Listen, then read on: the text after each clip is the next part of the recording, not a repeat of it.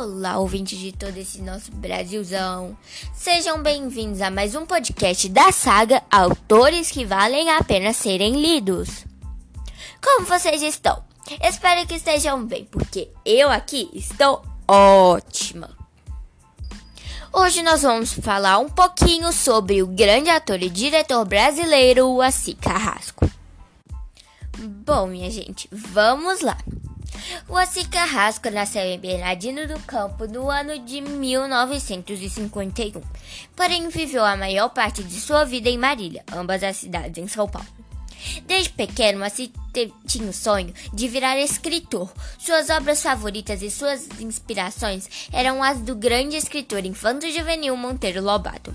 Quando maior, Assi cursou jornalismo na USP e após se formar trabalhou em redações de jornais, escreveu colunas sociais e reportagens esportivas. Além dos jornais e livros, também escreveu e dirigiu novelas como Chica da Silva, Chocolate com Pimenta e Tabundo Bom. Novelas muito famosas no cenário brasileiro. Como autor, Assi ficou famoso com os livros Vida de Doga, adaptação de Romeu e Julieta e Irmão Negro. Já ganhou diversos prêmios, como o Shell de Teatro pela peça Êxtase, o Prêmio Emmy de Televisão nos Estados Unidos por Verdades Secretas, que também é outro clássico do cenário de televisão brasileira, e o Prêmio Jabuti, o mais importante prêmio literário do Brasil. Aposto que você deve estar se coçando de curiosidade para saber como é uma das obras desse autor, não é mesmo? Então eu vou te dar uma palhinha de como é contada a história do livro Irmão Negro. Irmão Negro, primeiramente, é um livro que procura abordar assuntos sobre racismo e preconceito ao diferente.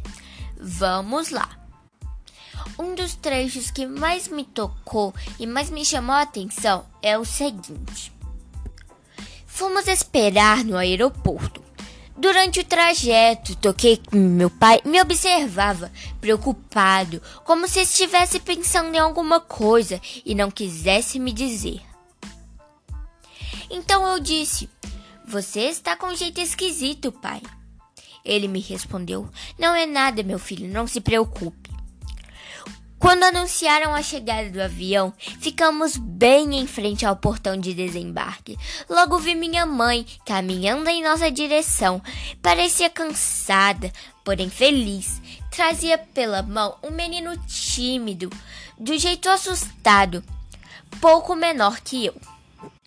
Mas para mim foi uma surpresa daquelas. O meu primo, o meu novo irmão, era negro, bem escuro, diferente de mim e da minha família. Deve ter puxado a parte da família do pai dele.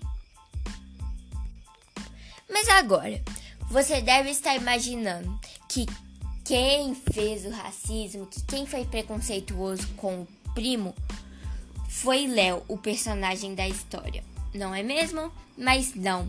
Quem, na verdade, quem foi realmente preconceituoso e racista foram os colegas, as pessoas ao redor de Léo. E esse foi um dos maiores motivos para Léo se afastar e acabar ficando solitário sem amigos, apenas com seu primo, o Sérgio. Bom, gente, eu amei ler esse livro porque ele é bom para todas as idades. Ele faz com que você pense sobre direitos, Pense sobre a forma que você trata o diferente. Isso é muito bom. Bom, gente, foi esse o podcast de hoje. Espero que vocês tenham se interessado pelo livro, pelo ator e gostado do meu podcast. Um beijo e tchau!